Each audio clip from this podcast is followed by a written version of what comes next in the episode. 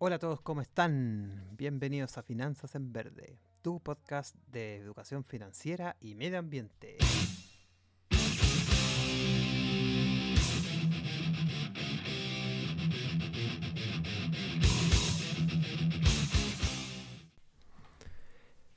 Hola amigos, ¿cómo están? Muy buenos días, buenas tardes, buenas noches, dependiendo de la hora que nos escuchan esos podcasters inversionistas. Eh, bueno, esperando obviamente se encuentren bien cada uno de ustedes, sus entornos también.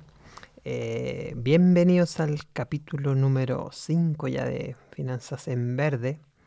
En este episodio básicamente les voy a contar un poco lo que son los criterios ESG, basados obviamente desde el punto de vista de las finanzas, y también algunas estrategias de inversión basadas en estos criterios. Eh, por otro lado, vamos a inaugurar yo creo una, sección la cual la voy a denominar como papitas calientes, ese nombre le vamos a poner, eh, donde básicamente voy a comentar un par de, noticias o actualidad básicamente que, sea de interés obviamente ambiental y financiero, o mi percepción y mi opinión.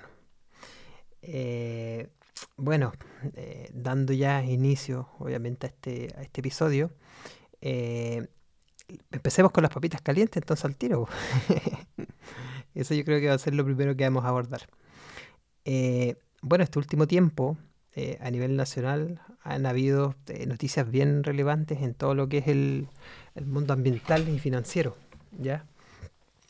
Entonces, para este, para este episodio, yo escogí tres noticias que me gustaría obviamente conversar con ustedes o transmitir en realidad de forma que se tenga obviamente este marco de información de interés para todos esos inversionistas amantes del medio ambiente que, escuchan esta, estos podcasts que se están realizando obviamente. Bueno, en primera instancia, eh, bueno, en junio de este año, eh, por si algunos no sabían, se publicó en el diario oficial lo que es la ley marco de cambio climático. Chile ya tiene ley marco de cambio climático.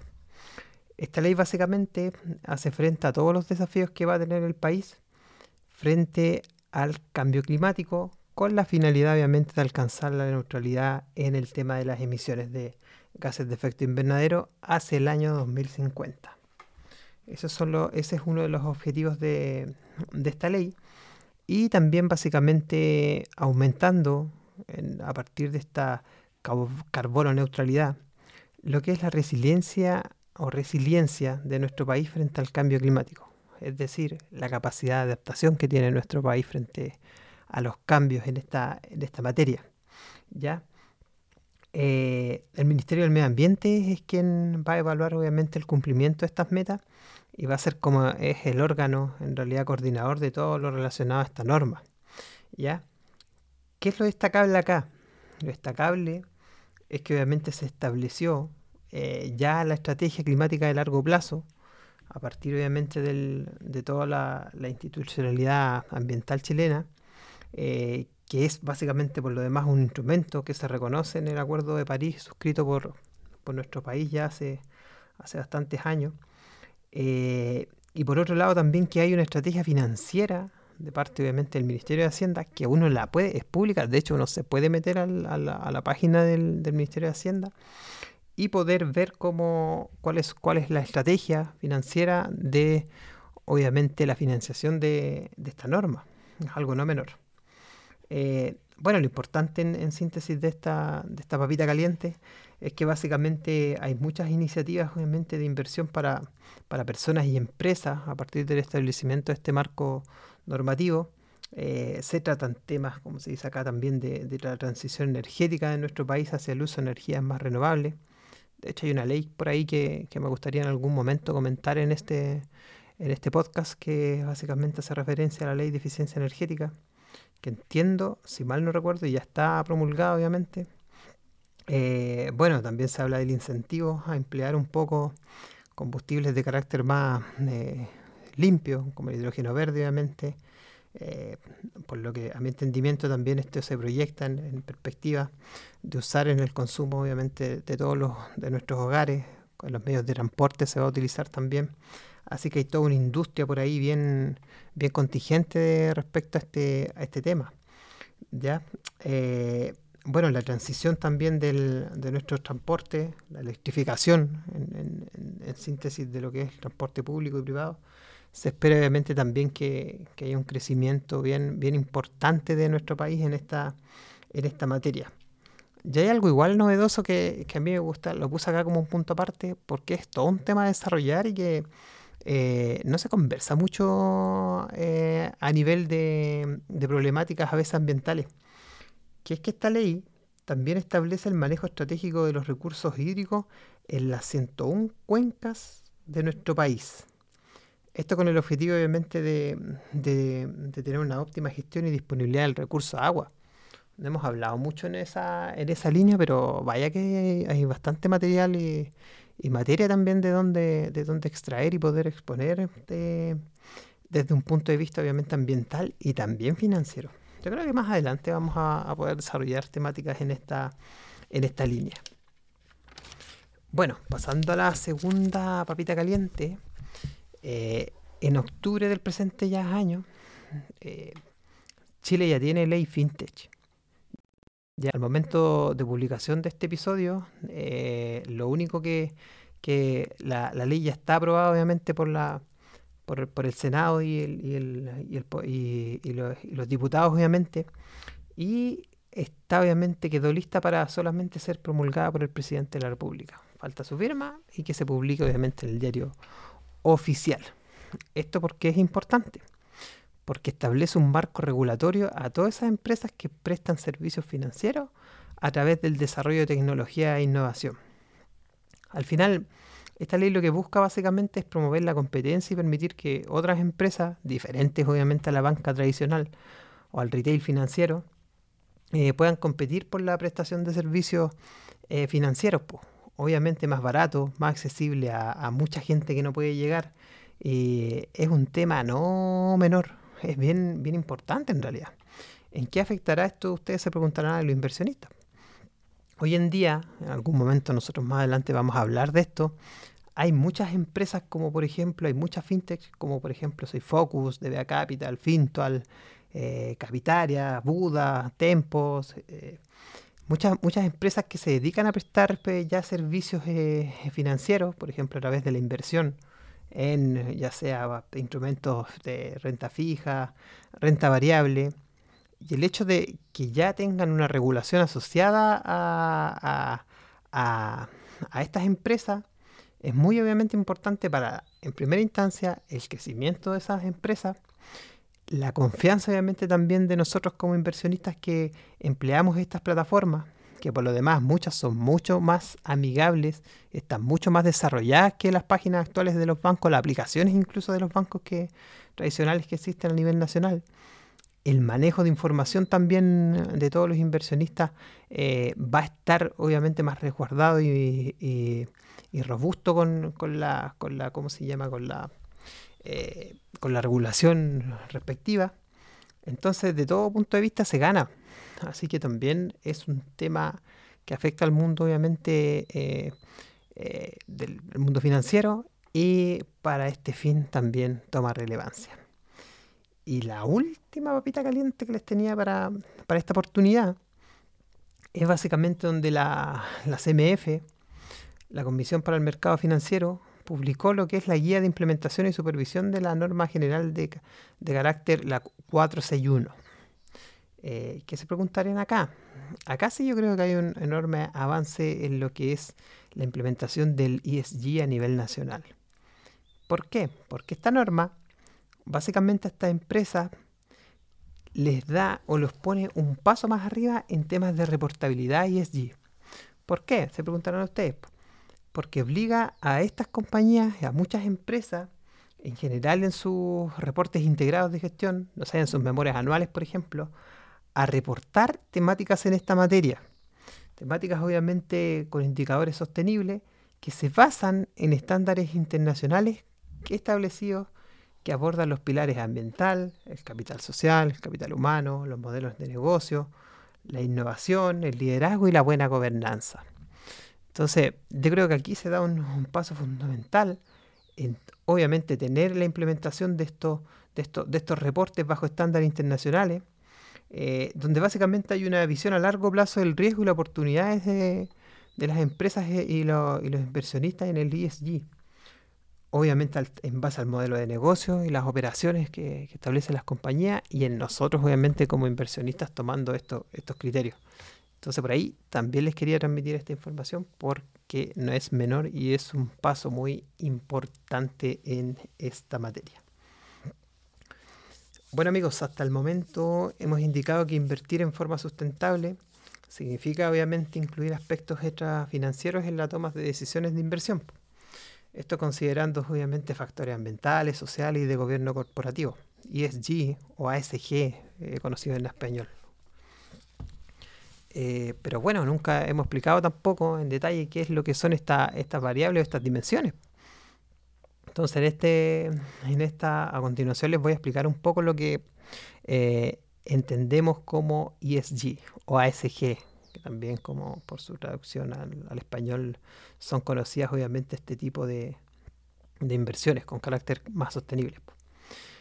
Bueno, en primera instancia, la dimensión ambiental o A es aquella que se centra en todos los impactos ambientales negativos que obviamente tienen las empresas a partir de sus operaciones. También obviamente esta dimensión toma o considera todos los esfuerzos que hacen las empresas para obviamente reducir, mitigar o eliminar los niveles de, contaminación que, que, causan a partir de sus operaciones. Obviamente se centra también en todo lo que son los informes ambientales emitidos por, esta, por estas entidades. ¿Ya? Eh, bueno, esta dimensión abarca problemáticas tan amplias como por ejemplo la gestión y la contaminación del área del aire perdón, y el agua, el fomento obviamente a la biodiversidad, eh, el uso de energías renovables, la lucha contra el cambio climático, el control de las emisiones de gases invernaderos como el CO2, la gestión obviamente de residuos y la contaminación del suelo, eh, hay de hecho toda una, ley que en realidad también está ahí en, gestión, que es la ley REP, que más adelante yo creo que sería bien, fructífero un poco ahondar en este tema. Y yo creo que en otro episodio también lo voy a, lo voy a poder abordar y explicar un poco en qué se basa esto y qué es, para fines obviamente ambientales y financieros. La dimensión social, o S, se centra, por decirlo, en la mentalidad o en las condiciones que se establecen en los lugares de trabajo.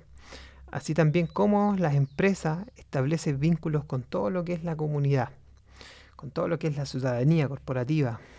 Eh, por otro lado, en esta dimensión se abarcan temas que básicamente son relacionados a la gestión de la salud y la seguridad de las personas, los derechos humanos, tener, por ejemplo, mejor educación, eh, una mejora en las condiciones laborales de los trabajadores, la inclusión también de capacidades diferentes, eh, eh, cómo se gestiona también eh, la voz de aquellos colectivos más desfavorecidos. entonces, básicamente, todo lo que este criterio contempla, todos esos, esos stakeholders o grupos de interés que establecen vínculos con una compañía o una empresa también. Por otro lado, la dimensión G o el buen gobierno, o las prácticas de buena gobernanza, por ahí también he escuchado que, también se he leído que por ahí se, dice también. Esta dimensión se centra en lo que es la administración de la compañía netamente y básicamente es como la, relación que establecen obviamente los directorios junto con todos los inversionistas. Entonces por ahí, de hecho, esta, esta, esta dimensión, eh, por las averiguaciones que he realizado, es la que más importa generalmente a los inversionistas, frente obviamente al ámbito ambiental y social. ¿Por qué básicamente? Porque esta dimensión abarca temas que son estructurales y estratégicos de la compañía.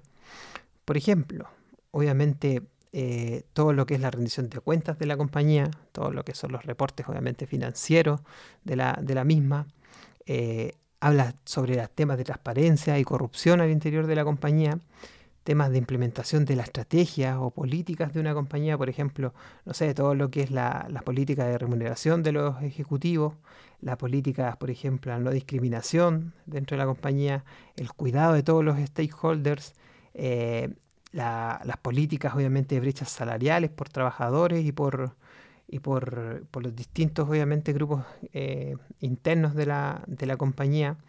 También eh, hace referencia a todo lo que es la, la composición de los órganos que, que, gobiernan la, la, compañía en sí, eh, cómo están representados, obviamente, los más desfavorecidos, como los pequeños inversionistas, accionistas, también por otro lado. y también aborda otros temas como por ejemplo el buen cumplimiento normativo de la empresa, algo no menor. Recordemos que la empresa está sujeta a muchas obligaciones legales, ya sea en el ámbito de, derechos laborales, de seguridad eh, y prevención de riesgo, en la parte obviamente de, eh, dirección del, trabajo, obviamente muchas, muchas por ahí normativas también de cumplimiento. Bueno, hay em, empresas grandes, toda una matriz de riesgo que, que en el fondo está ligada también al cumplimiento legal de las empresas. Entonces es un tema no, no menor y de bastante interés por lo demás. Bueno, como ustedes saben, estos tres, estas tres dimensiones que acabo obviamente de explicar, a lo largo del tiempo han sido todas eh, combinadas y promoviendo lo que es la, sostenibilidad. Ya han sido tomadas obviamente en cuenta para los temas de inversión. Eh, en otros episodios más adelante yo creo que les voy a explicar un poco sobre el mundo que hay detrás de esto sobre las agencias mundiales de, ranking ESG para una determinada empresa, qué indicadores hay, qué métricas eh, hay para obviamente saber cuándo un activo, es decir, un instrumento de inversión, qué sé yo, un bono, un ETF, una, una, una acción, de una, una, perdón, una empresa, eh, incorpora esto, esto, estos, ¿cómo se llama? estos criterios en su, en su, en su ADN, por decirlo, en su convicción como empresa, en su misión. Ahí, ahí queda más bonito. A través de su misión y su, y su visión, cuando hay una implementación de estos, de estos criterios, es cómo eso se manifiesta a partir de, qué sé yo, de las políticas, de, la, de las memorias, de, de, la cultura organizacional, de la gestión del talento dentro de la empresa asociado a recursos humanos, yo creo que son enormes como eh, eh, tips o beneficios de cómo saber cuando realmente estos temas están obviamente ligados a una empresa y no es solamente una, una, una, una transmisión de, de, decir, no, yo soy una empresa eh, que adopta criterios ESG, pero en la práctica es algo netamente como para, para hacer publicidad y no algo que es intrínseco de la empresa, que está en su, en su ADN y que en realidad lo se realiza por convicción, que es lo más importante, yo creo. Eso, mis amigos. Eh, hay muchos por lo demás fake news que, se tratan sobre los temas de ESG también, que yo creo que más adelante los vamos a hablar también, otro episodio. Hoy hasta el momento igual, eso, eso me pasa siempre que voy, voy haciendo episodios y claro, se me van ocurriendo muchas ideas que, que ¿cómo se llama?, de, material después para transmitir. Así que bueno, eso, eso es positivo por lo menos, porque claro, hay una línea editorial por ahí bien grande que se puede establecer en adelante. Eso, amigos. Eh, bueno, por los demás, eh, bueno, hablando de, la, de las estrategias de, de inversión, eh, pasando a ese otro tema, un tema bien, bien, bien importante en el fondo, que básicamente tiene relación con la conformación de, de los portafolios de inversión de, de una persona. hay varias estrategias que son utilizadas. que es un portafolio de inversión? Un portafolio de inversión en términos simples es como una canasta. Imagínense como una canasta que tiene adentro varias, varias cositas que en este caso se llaman instrumentos de inversión, que pueden ser de renta fija, no sé, como bonos, por ejemplo, de renta variable, como por ejemplo ETF o, acciones netamente. Eh, la cual, y otros, otros puede tener otros también instrumentos, qué sé yo, como de monedas, qué sé yo, de, eh, instrumentos de, asociados a los activos inmobiliarios. Eh, inversiones temáticas, inversiones de impacto, etcétera. Tiene, puede tener un montón de, de, ¿cómo se llama?, de activos financieros, como se llama, que como se dice en realidad. Entonces, eso es un portafolio de inversión. Los portafolios de inversión se conforman, una persona después con, con la debida experiencia eh, establece unos respectivos eh, portafolios de inversión bien, bien acorde a su perfil de riesgo, a su horizonte de inversión. y hay unos bien famosos. De hecho, hay uno bien famoso que yo creo que en algún momento lo vamos a, desarrollar. Voy a dejar el datito aquí como papita caliente también a, quien lo quiera revisar. Que es como, por ejemplo, el portafolio, el All Season de Ray Dalio. Bueno, bueno, buen inversionista, obviamente, y un portafolio, pero eh, poderoso y potente en su estructura. Y no menor, y bueno, es de hecho un buen dato el que, el que se deja por aquí, para que lo, lo puedas buscar por ahí también, averiguar obviamente. Bueno, entrando en materia, respecto a las estrategias de inversión, lo que les voy a contar es que existen diferentes, ¿ya? Yo averigué acá algunas de las más importantes que, se basan obviamente en cómo uno puede abordar lo que son las estrategias, los criterios ESG. Eh, en primer lugar voy a hablar de la exclusión, ¿ya? Generalmente, algunos inversionistas sacan o eliminan de su portafolio o su cartera de inversiones compañías que obviamente van causando impactos o beneficios negativos para el medio ambiente, la sociedad, etcétera. ¿Qué empresas, por ejemplo? Hay empresas que se eliminan de la, del portafolio de inversión que se dedican, por ejemplo, a la fabricación de tabaco. Eh, en estos momentos, algo no muy, muy bullado, obviamente, a partir de la guerra de Ucrania, que hay una eliminación también de, de, todo lo que son las empresas que se dedican a la fabricación de armamento. Empresas, por ejemplo, en el ámbito ambiental, que promueven el uso de, de carbono, petróleo dentro de sus operaciones como emisores de, gases invernaderos también están siendo excluidas obviamente dentro de los portafolios de inversión. Empresas textiles que tienen grandes emisiones también de, contaminantes al, sistema atmosférico. Eh, bueno, aquellas empresas también que promueven el testeo, la prueba de, de sus productos en animales. Eh, esta es una forma, obviamente, de, dirigir nuestro portafolio de inversión, eliminando o excluyendo aquellas empresas que promuevan eh, actividades como las que yo les consulto, que, indique a eh, recién, obviamente. Por otro lado, hay otra estrategia que se llama la de agregación o integración completa. Esta estrategia obviamente se basa en incorporar los criterios ESG, ESG en su totalidad básicamente en, que yo, no sé, tengo una empresa en que tengo un, perdón, un portafolio en que tengo, no sé, acciones de tres empresas diferentes. Entonces, uno de los filtros que yo voy a, voy a indicar es que estas empresas tengan todas que cumplir criterios ESG. ESG.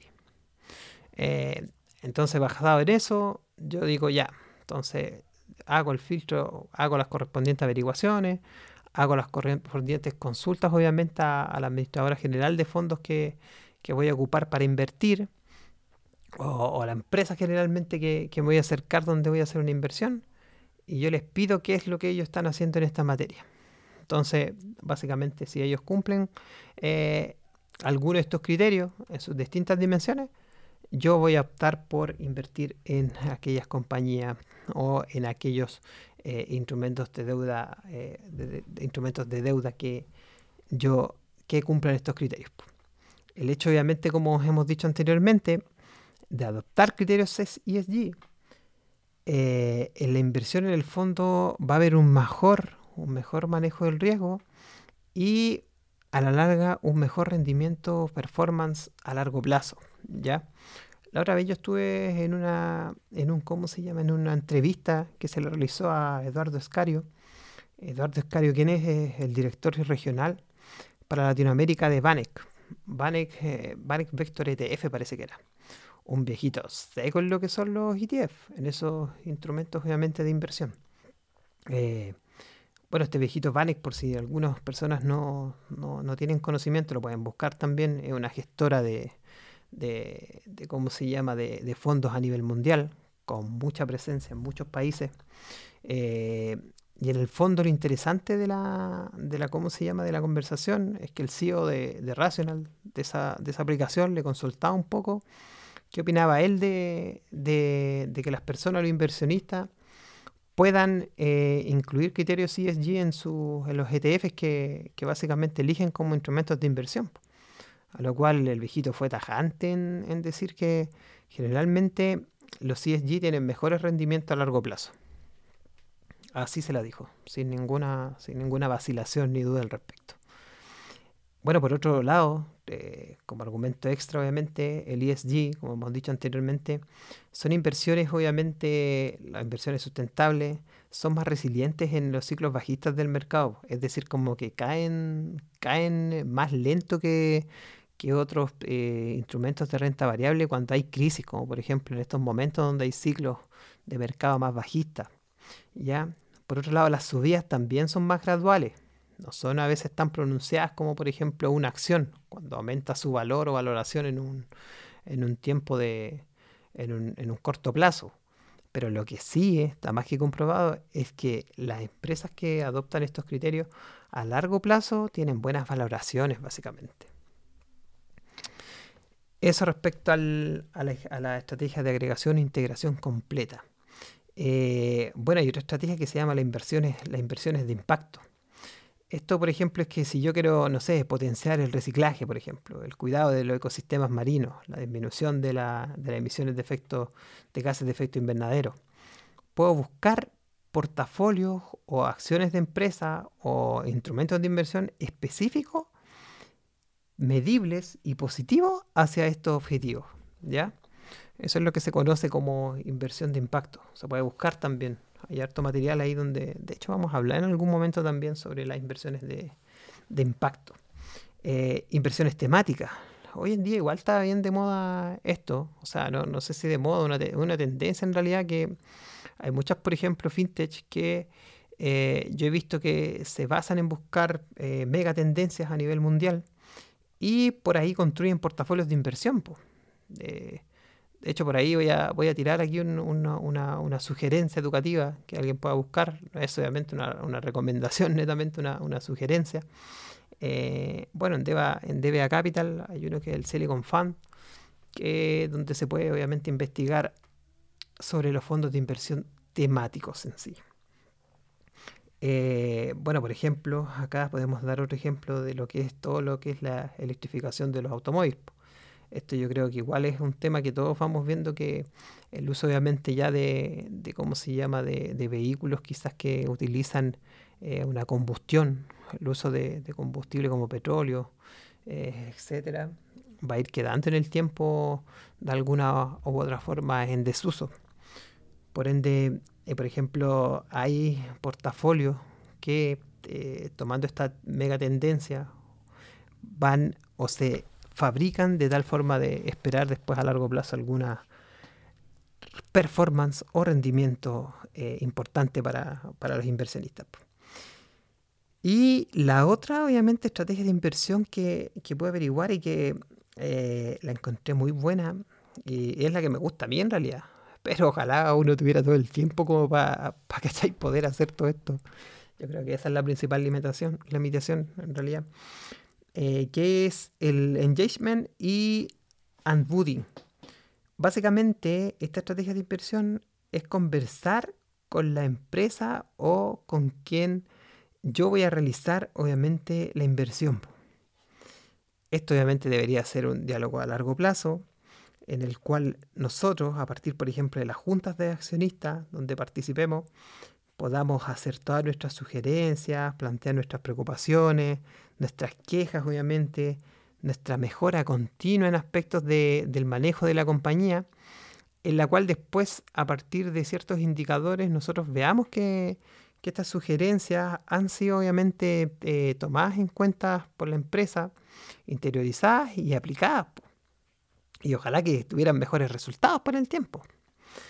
Eh, bueno, en, indicar obviamente en esta, en el engagement que, básicamente esta estrategia, eh, bueno, si no te pescan mucho, pucha, simplemente después no invertís obviamente en la empresa.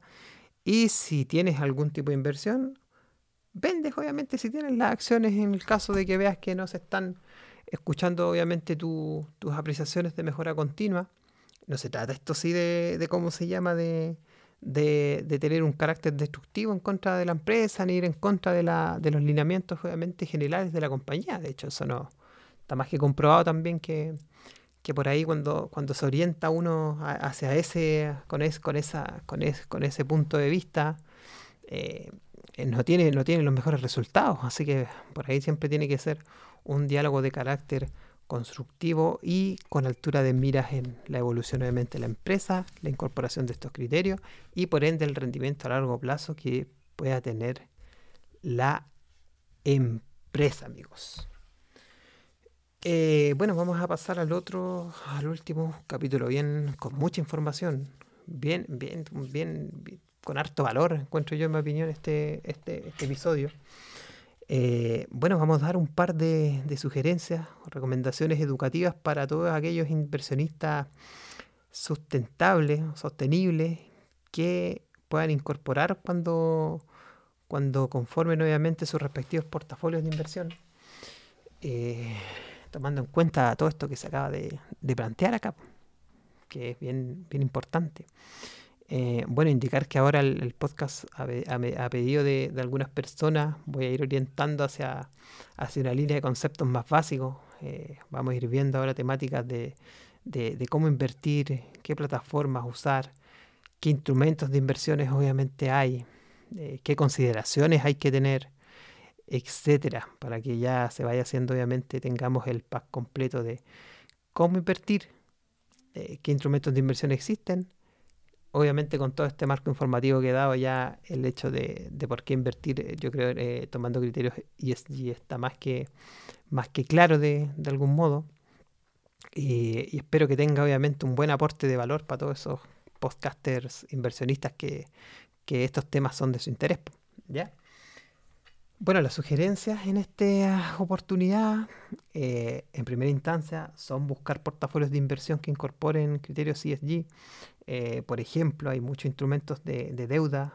Por ejemplo, en mismo Chile, vamos a hablar de esto, yo creo, en otro, cuando, cuando hablemos, obviamente, de todo lo que son los bonos. En Chile mismo, el emisor, obviamente, emisor de bonos soberanos, hay, hay bonos verdes, bonos sociales, bonos ligados a sostenibilidad, que han sido emitidos por, el gobierno de Chile. De hecho, es uno de los primeros de Latinoamérica. Algo no menor ahí, se llevó varios premios en nuestro país por, por haber emitido, obviamente, el, primer bono verde acá a nivel latinoamericano. Eh, para el caso, obviamente, de los, de los ETFs o acciones, hay un montón de, aplicativos que, que, uno puede investigar sobre activos, obviamente, de renta variable que tienen origen más sostenible. De hecho, por tirar un, un datito ahí, si ustedes se van a, la página de uno de los gestores más grandes de, de, cómo se llama, de, de fondo a nivel internacional, BlackRock, tiene varios por ahí fondos también de que se conforman con, con criterios de origen más sostenible, sostenible. Así que también por ahí dejo ese datito como pasado en este, en este aporte de, de valor. Eh, bueno, por otro lado, tenemos que eh, saber siempre en qué estamos invirtiendo. Yo creo que eso es fundamental. Tener origen básico, tratar de profundizar, consultar, eh, debiese ser algo básico para cada inversionista. A veces las recomendaciones suelen ocuparse eh, textual y eso no siempre es así, porque obviamente nuestras realidades son, son diferentes, nuestros pensamientos son diferentes, nuestras conductas son diferentes y todos somos personas diferentes. Así que ojo ahí. Eh, bueno, otro tip es evaluar siempre lo que es la relación riesgo-rendimiento de tu portafolio de inversión en el tiempo. Eh, conversa sobre tu portafolio con, especialistas, obviamente, en esta, en esta materia. Hay portafolios que a veces son con, con perfiles muy, muy arriesgados, otros más medios, otros más conservadores pero siempre teniéndolo algo bien, bien diversificado, qué sé yo, eso yo creo que puede dar buenos, buenos réditos a largo plazo. Por lo menos eso es lo que dice la literatura en la mayoría de los, de, libros, estudios que, uno puede obviamente eh, realizar. Eh, por otro lado, siempre como, bueno, tomando el punto anterior, siempre, pero esto sí siempre tomemos la precaución de ojalá invertir diversificado y a largo plazo. ¿ya? Yo creo que esto no me voy a cansar un poco de, indicar esto, de especular o a veces hacer este tipo de, trading. Es, un concepto que, en mucha literatura se, contrapone a lo que es un inversionista, más aún a lo que es un inversionista sustentable, porque está más que demostrado que, que es súper difícil ganarle a lo que es el mercado. O sea, hay, hay excepciones, obviamente. Por ejemplo, no sé, Warren Buffett, Ray Dalio, que hace un momento lo decía, han sido inversionistas que, obviamente por su conducta, por sus hábitos, por su inteligencia y por su eh, forma de, abordar todo esto, lo que son las inversiones, le han ganado al mercado en realidad.